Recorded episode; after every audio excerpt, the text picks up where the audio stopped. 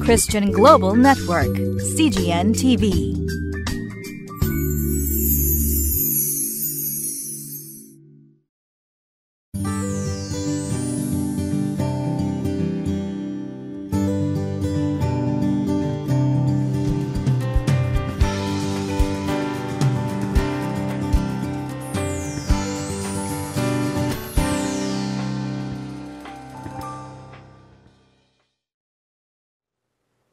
皆さんこんにちは。え今日はアハブ王の息子そしてアハズヤ王の兄弟であるヨラム王の話です。この王の姿勢から私たちがどうあるべきかということを学んでまいりましょう。本日の聖書箇所は列王記第23章の1節から12節までです。タイトルは「罪は根こそぎなくさなければなりません」です。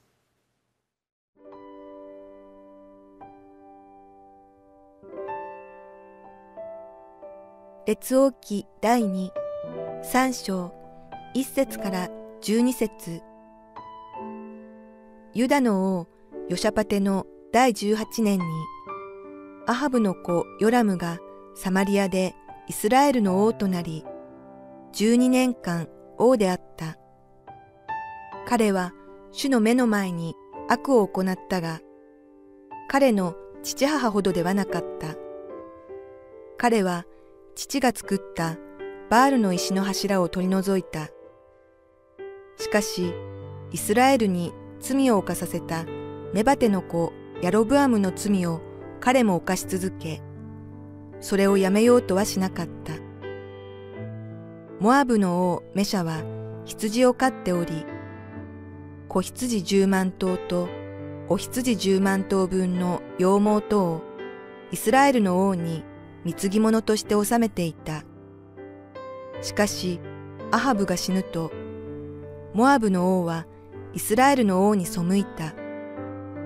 そこでヨラム王は直ちにサマリアを出発し、すべてのイスラエル人を動員した。そしてユダの王ヨシャパテに使いをやっていった。モアブの王が私に背きました。私と一緒にモアブに戦いに行ってくれませんか？ユダの王は言った。行きましょう。私とあなたとは同じようなもの。私の民とあなたの民。私の馬とあなたの馬も同じようなものです。そして言った。私たちはどの道を登っていきましょうか。するとヨラムは、エドムの荒野の道をと答えた。こうしてイスラエルの王はユダの王とエドムの王と一緒に出かけたが、7日間も回り道をしたので、陣営の者と後についてくる家畜のための水がなくなった。それでイスラエルの王は、ああ、主がこの三人の王を召されたのは、モアブの手に渡すためだったのだと言った。ヨシャパテは言った。ここには主の御心を求めることのできる主の預言者はいないのですか？すると、イスラエルの王の家来の一人が答えて言った。ここにはシャファテの子エリシャがいます。エリアの手に水を注いだものです。ヨシャパテが主の言葉は彼と共にあると言ったので、イスラエルの王とヨシャパテとエドムの王とは彼のところに下っていった。アハズヤ王が死んだ後その兄弟でありましたヨラムが北イスラエルの王となりました。ヨラムは決して良い王ではなかったんですけれどもそれでも良いこともしました。それは3章2節にあるように彼は父が使っ作ったバールの石の柱を取り除いたということです。ヨラムとアハズヤの父でありましたアハブ王は北イスラエル国内にバールという偶像の神を作ってですねそして置くという罪を犯したのです。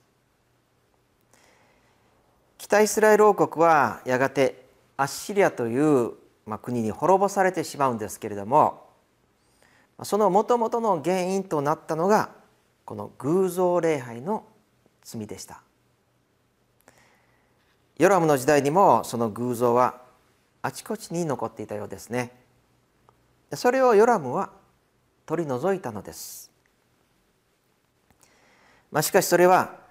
完全に偶像から解放されたというわけではありませんでした。3章3節。しかしイスラエルに罪を犯させたネバテの子ヤロブアムの罪を彼も犯し続けそれをやめようとはしなかった。これを見ますとこのヨラムの偶像からの解放というのはどうも中途半端であったようですね。ある部分では偶像を取り除いたんですけれども自分自身は先祖ヤロブアムの罪つまり偶像礼拝の罪を犯し続けていました、まあ、表面的にいくら偶像を取り除いたとしても自分の心の中から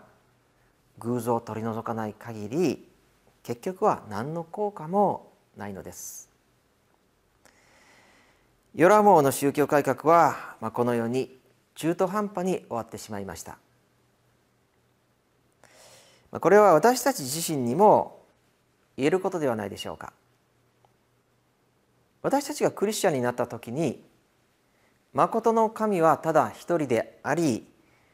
偶像の神々を拝まないというそういう誓いを立てたことと思います。しかし表面的にこそ偶像を拝まないとしてもまあ、心の中で相変わらず偶像を拝んでいたとしたらどうでしょうか、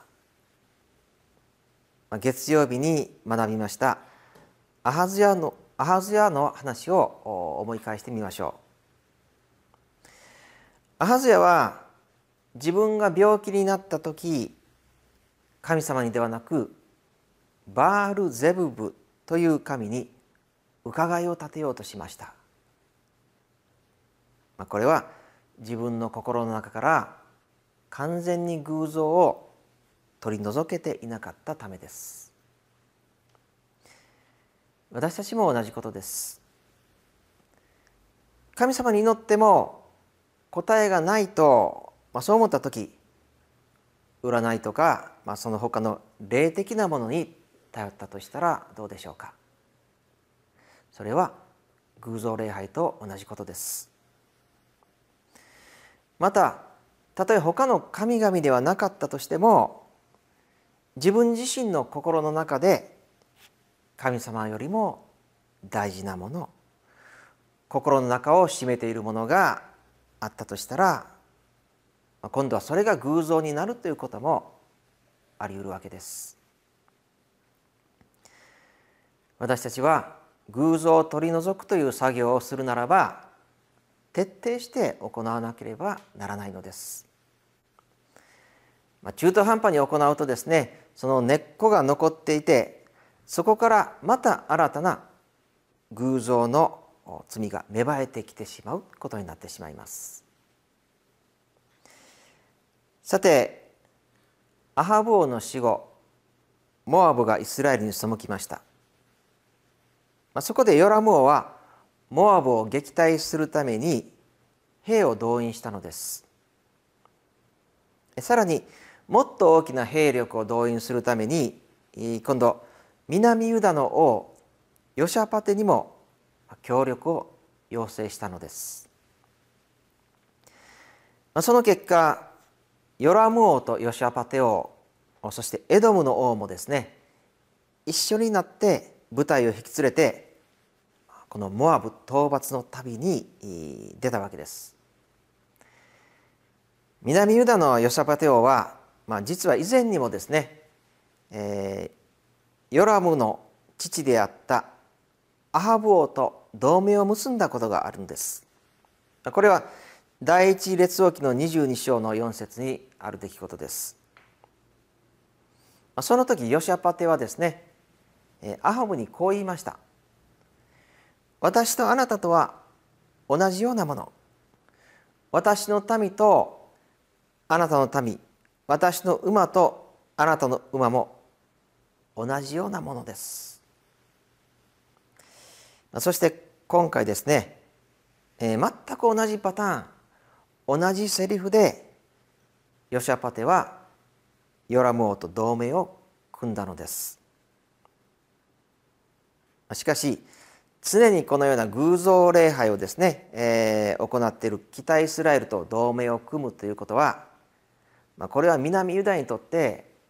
決して良いことではなかったはずなんですね。私たちも誰かと同盟を組む時にはよく気をつけなければなりません。神様の御心を損なうような同盟交わりこういう関係にはよく注意すべきです。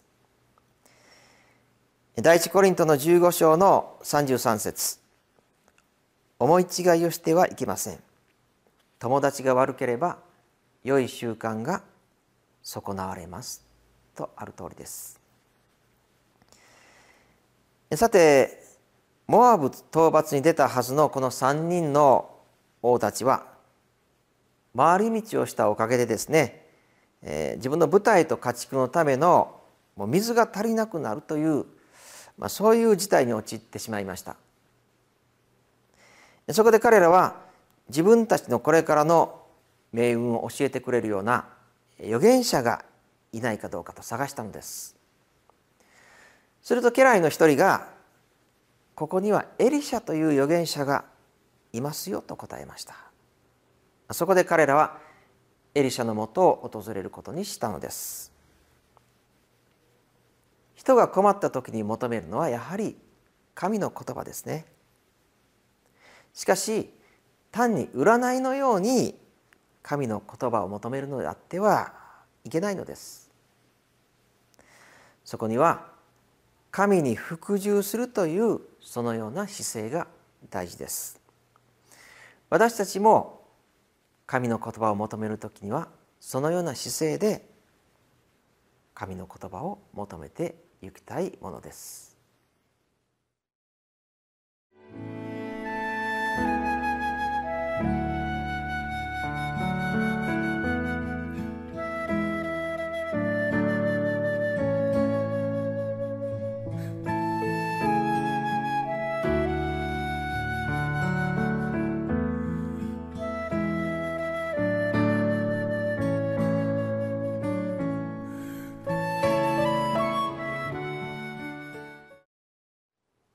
私たちは普段どのような姿勢で神様に仕えているでしょうか？そのことを思わされます。お祈りいたします。主イエス様感謝いたします。私たちの中に神様以外のものにより頼むそのような霊的なものが偶像がないでしょうか？あるならばそれをどうぞ徹底的に取り除くことができますように。そして神様私たちの普段の生活があなたを喜ばせるものでありますように。自分が困った時だけ神の言葉を求めるのでなく普段の態度そのものがあなたに従いあなたに喜ばれるものでありますようにどうかお導きください。主イエス・キリストの皆によって感謝してお祈りいたします。アーメン。